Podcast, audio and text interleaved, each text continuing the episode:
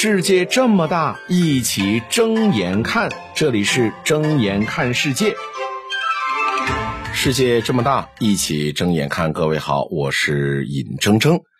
咱们继续来说一说疫情啊。那随着这个奥密克戎的传播，我们看到这个传播速度有点已经是超乎了我们的想象啊。防疫政策放开之后呢，各地的阳性患者骤增啊。多省市是已经是到达了这个感染的高峰，病毒的肆虐，疫情的蔓延，将无数人的生活呢搞得是天翻地覆。其实呢，你放眼人类的这种发展史哈，你会发现，人类与病毒的斗争啊，从来没有停息过。诺贝尔文学奖得主加缪，他有一个代表作叫《鼠疫》。这部小说里就讲述了上个世纪人们与瘟疫之间的生死周旋。那再看看咱们现在，已经是进入了后疫情时代，人人都面临着被感染的风险。此时此刻，你重新再去读加缪的这本《鼠疫》，你才发现，我们对疫情的认知。了解真的是太少了，在疫情面前，我们真的是太浅薄了。首先，我要说的是，比病毒本身更可怕的是人类对病毒的无知。《鼠疫》这本小说当中的故事发生在二十世纪四十年代，一场突如其来的瘟疫降临到了原本风调雨顺的奥兰城，大批的老鼠离奇丧命。接连着有人感染上了怪病，死亡的威胁像乌云一般笼罩在城市的上空。面对着很陌生但是却杀伤力十足的这种病毒，这个城市里的人是人心惶惶，流言四起。啊，听说含薄荷片可以预防感染，大家呢一窝蜂的涌进了药店，把这薄荷片一抢而空。传言说喝葡萄酒能够消毒杀菌，人们呢就日夜流连于酒馆，喝到大醉才肯回家。但是呢，他们并不知道，其实鼠疫呀是可以通过飞沫的方式，在人与人之间呢，在空气之间进行传播。那盲目的听信谣言，大量的人群聚集，这导致了病毒呢迅速的蔓延到了。大街小巷。作者加缪在书里边说：“人世间的罪恶几乎总是由愚昧和无知造成的。如果缺乏理解，好心能够造成和恶意同样大的危险。所以说，无知啊，往往会加速一场灾难的爆发。咱们再看看咱们现在。”新冠疫情之下，同样有人迷失在这种繁杂的信息当中，上演出了一出出的闹剧啊！以为说提前吃药就能预防新冠，那就胡乱吃下好几种药，结果呢就引发了过敏性的休克啊！知道说喝水能够减轻症状，结果呢一天到晚灌水灌个不停，结果呢因为过量饮水导致水中毒。当生活的风浪来袭，抛开理性与常识。那就会稀里糊涂的被恐慌的漩涡而淹没，明辨一桩桩是非真假，翻过一堵堵认知的墙，才能在喧嚣当中安顿好自己。我要说的第二点是，比感染病毒更致命的是情绪的感染。加缪的小说《鼠疫》里边，鼠疫来临的时候呢，当局下令。封禁奥兰城，并且切断了与外界的一切往来。那起初呢，人们是居家隔离、错峰出门，积极配合防疫措施啊，跟今天的我们很像。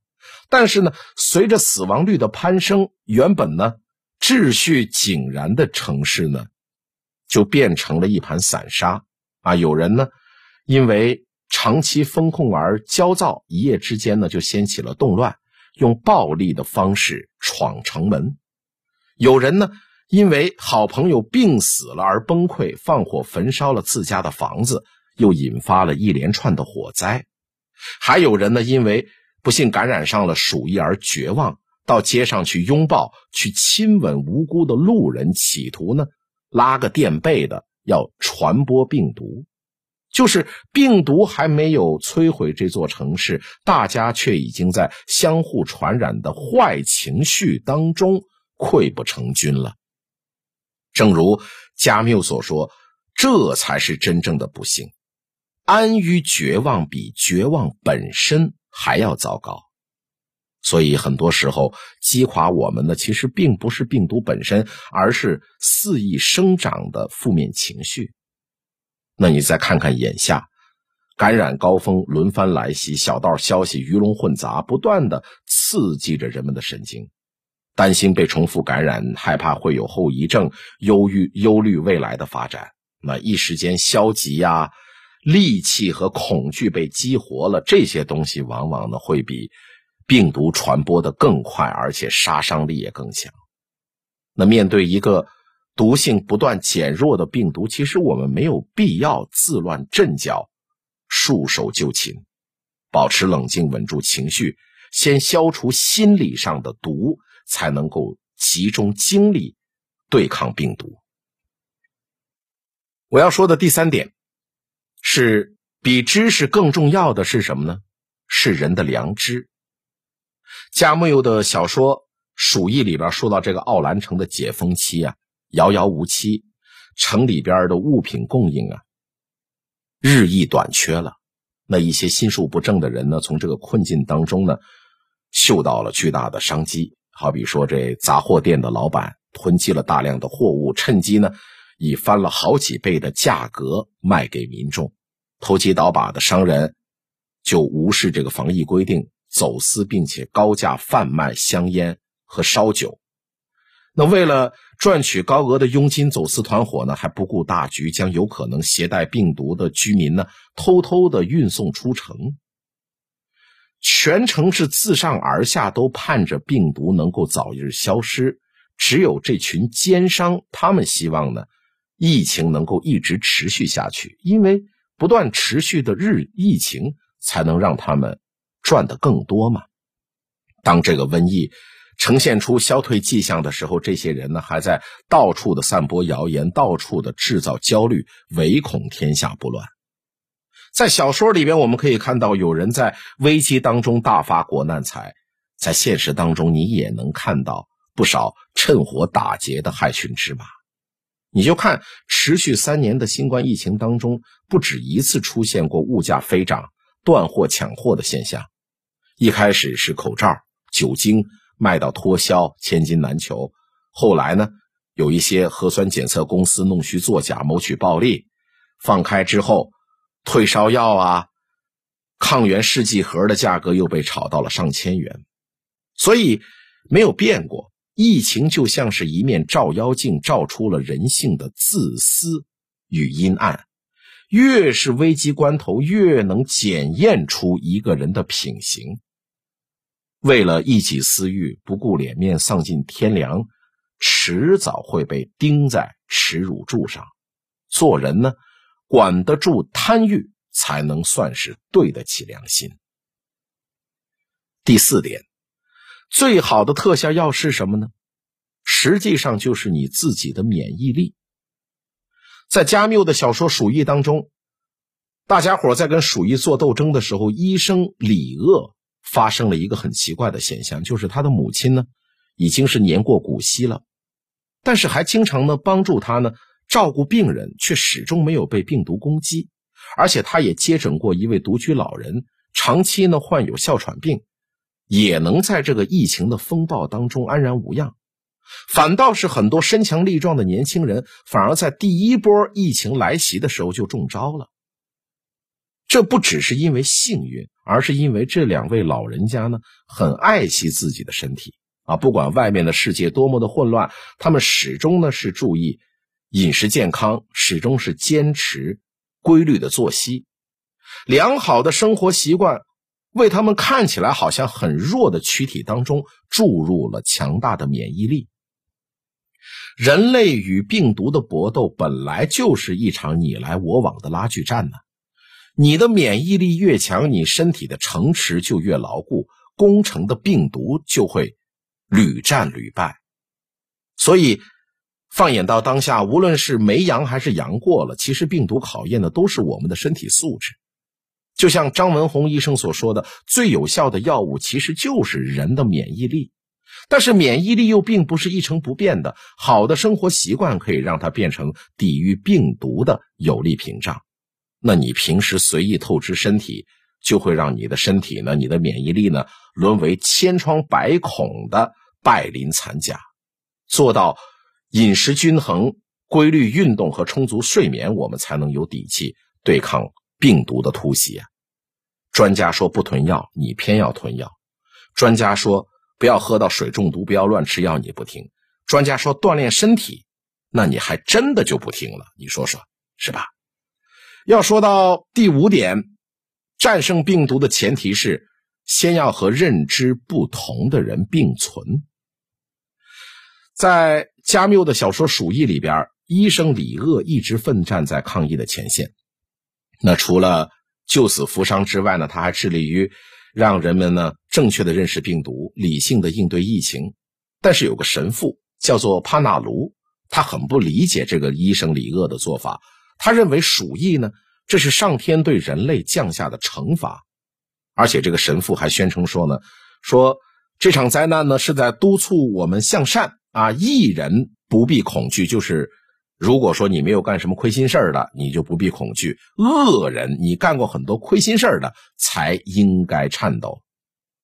而这些毫无根据的话呢，竟然让大部分的民众摆脱了恐慌，缓解了焦虑。那为了不惹怒上天，他们就不再聚众闹事儿，尽量的待在家里边，就耐心的等待着疫情结束。我们知道，科学的治疗可以挽救生命，精神的安慰就能够稳定人心。所以呢，李鄂医生他没有选择说跟这个神父，呃，帕纳鲁据理力争，就是两个人各司其职，互不干扰，分别用自己的方式来抵抗瘟疫。美国作家弗格森说过这样的一句话嘛：“谁都没办法说服他人改变，因为我们每个人都守着一扇只有从内开启的改变之门。也就是说，你只能改变你自己，你改变不了任何人。”每个人的背景不同，经历不同，那对事物的认知当然也会不一样了。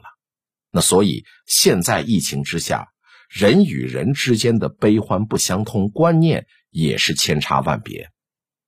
身体素质好的认为新冠那不就是个大号感冒吗？患有基础病的那觉得新冠哪是感冒啊，那是洪水猛兽。害怕耽误工作的这个刚刚痊愈就之后呢，马上返岗上班，而不着急去上班的转阴之后仍然是安心休养。那如果你非得要争一个是非对错，那不仅是越说越糊涂，而且还会激发矛盾和冲突。所以，想要早日战胜病毒，我们首先要尝试着接纳不同的声音。少一点争论和嘲讽，多几份理解和包容，才能汇聚起无穷的力量，才能一起冲破阴霾。第六点，在不确定的时代，请置顶你的抗风险能力。在小说《鼠疫》里边，一场鼠疫给奥兰城按下了暂停键，工厂呢被迫停业，商店呢。相继倒闭，失业的人数也大幅度增增加，手里边没有积蓄的人承受不了持续飙升的物价，很快呢，连饭都吃不起了。而暂时不缺钱的人呢，也因为城里边的物资供应不足啊，很难买到生活的必需品。疫情的威胁，生活的窘迫，让人们一次又一次的陷入到绝望的境地。所以在被鼠疫夺去性命之前，很多人呢。就先丧失了继续活下去的勇气，而小说里边这些人的惨痛遭遇，跟现实当中的我们呢，那是如出一辙呀。疫情三年，行业不景气，工作说没就没，生意不好做，收入越来越低，每天一睁眼，不是为了钱发愁，就是为了未来担忧。我曾经也听说过这样一句话：这世上唯一不变的就是变化。每一种事物，每一个行业，都迟早会迎来那只黑天鹅。人生如海呀，所有看起来风平浪静的时刻，都有可能是翻江倒海的前奏。懂得居安思危，懂得提前修筑堤坝，才不会被惊涛骇浪所吞没。后疫情时代，没有人会知道明天发生什么，我们只能把当下的日子做好，学会节省开支，减少什么超前消消费，可买可不买的东西，尽量就不要着急着下单。心里有余钱，家中有余粮，任凭风云变幻，你我都能活得体面而从容。第七点，疫情之下。弱小和无知其实不是生存的障碍，傲慢才是。小说里边，鼠疫持续了好几个月之后呢，人们终于是迎来了胜利的曙光，治疗的药物起了作用，防疫的措施呢也收到了成效，病患的数量也不断减少，死气沉沉的奥兰城重新焕发了生机，街道是灯火通明，到处呢是喧声鼎沸，在欢乐氛围的感染之下。社会活动家格鲁就开始不自觉地轻视病毒。他活跃在抗疫前线的时候，经常跟病人接触，但是从来没有给过病毒可乘之机。好，眼看着疫情渐渐消退之后呢，格鲁就傲慢地认为说病毒已经是构不成威胁了。结果因为忽略了防护措施，也没有及时的注射抗体的血清。他就不慎感染了变异的病毒，最终呢，各种的治疗方案都无力回天，他就遗憾的倒在了黎明降临的那一刻。跟病毒打交道就像走钢丝一样，容不得半点疏忽啊！一旦是心存侥幸、放松警惕，往往那就是危险来临的时候。你放到现在，有人感染了新冠，由阳转阴之后，就觉得是万事大吉了。出门不用戴口罩了，不用做防护了，结果呢，引发了二次感染，或者说急着剧烈运动、熬夜工作，结果呢，就患上了病毒性心肌炎。医学杂志《柳叶刀》当中指出，哈，当距离第一次感染奥密克戎六个月之后呢，体内抗体的保护性就已经是低于百分之二十五了。而国内很多的知名专家也证实过，新冠病毒可能说引起除了呼吸系统之外的感染并发症以外，比较多见的就是病毒性心肌炎。我们当然不必说陷入到无谓的恐慌，但是我们也不能过分低估了病毒的威力啊！认真防护，随时观察身体的变化，好好休息，给自己的身体足够的时间去恢复元气。杨过并不是护身符，时刻保持危机意识，这才能真正的护自己的周全。第八点就是，后疫情时代，人人都要成为第一线的抗疫者。当未知的灾难来临，大多数人会本能的选择退缩。你就好比小说里边的奥兰城，有大批的民众认为，无论我干什么都没用。只能跪下求饶。敬业的医生李鄂和有责任感的社会活动家格鲁却不愿意任由苦难摆布。他们带头组织起志愿卫生防疫队，积极安排患者的隔离和治疗。在他们的影响底下，很多普通人呢也是挺身而出，加入了抗疫的队伍。市政府的职员格朗。职位低低微，收入低廉，但是他却怀有对生命的悲悯和同情。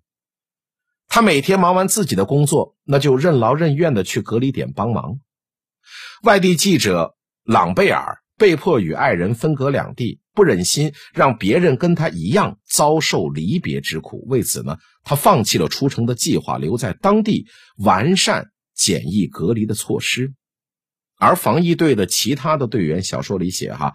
要么去想着守卫家乡、保护亲友，要么呢就是以保护弱、保护弱者为己任。在他们的奋不顾身之下呢，城市慢慢的恢复了秩序，瘟神也落荒而逃。而这群人的胜利也告诉我们：疫情之下，你只有一个选择，那就是拼尽全力去抗争。你放眼到现在，随着新冠疫情的肆虐，药品供应短缺。医疗资源紧张，那好心的药店老板呢，就把退烧药放在门口，供市民随意取用。社区的工作人员专门去探望独居老人，送上药品和防疫的物资。就连正在承受病痛的普通人，也把用不完的药和抗原免费送给有需要的邻居。无论是想履行职责、守护身边的人，还是发自内心的善良，人们似乎都是忘记了小我，协力对抗着灾难。每个人都冲在抗疫前线，就能扛起家国脊梁，跨过命运的难关。那今后在公共场所做好防护，学会对自己和对他人负责，培养良好的生活和卫生习惯，做好长期跟病毒做斗争的准备，找寻精神的力量，唤醒抗疫的意识，那我们迟早就能够战胜这场病毒。加缪在《鼠疫》里边写过了一个令人印象非常深刻的话，他说：“在同鼠疫博弈、同生活博弈，人所能赢的无非是见识和记忆。就是战胜疫情最好的方式，就是不断的将过去的经验教训转化成为未来的生存智慧。”《鼠疫》里讲的这么一个故事，就是。叫醒我们的警钟。当我们提升了认知的速度，赶上了病毒变异的过程，那或许就是胜利号角吹响之时。睁眼看世界，世界这么大，一起睁眼看。感谢收听。